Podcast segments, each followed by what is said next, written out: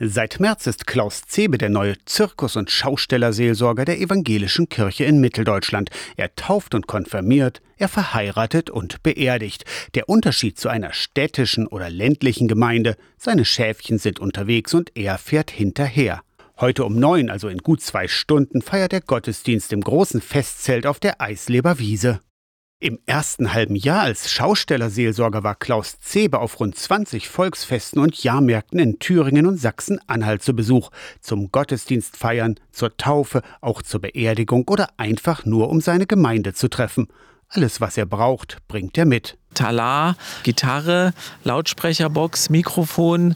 Bei der Taufe habe ich noch einen Taufkoffer. Bei einer Geschäftseinweihung habe ich eben die Utensilien dann für so eine Geschäftseinweihung, für einen normalen Gottesdienst eben Altar, Kreuz, Kerzen, eine Tischdecke, ein Antipendium. Deswegen bin ich eigentlich immer mit so einem Grundequipment dann auch unterwegs. Heute feiert Klaus Zebe in Eisleben den Gottesdienst im Festzelt zusammen mit evangelischer und katholischer Ortsgemeinde.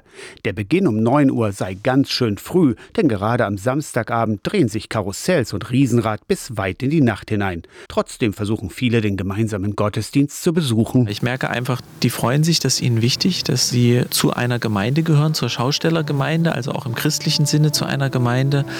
Ähm, Frömmigkeit, Christsein spielt da eine große Rolle und dass sie einen Pfarrer, eine Pfarrerin haben, die sich um ihre Belange kümmert, sich für sie interessiert, das ist ihnen unheimlich wichtig.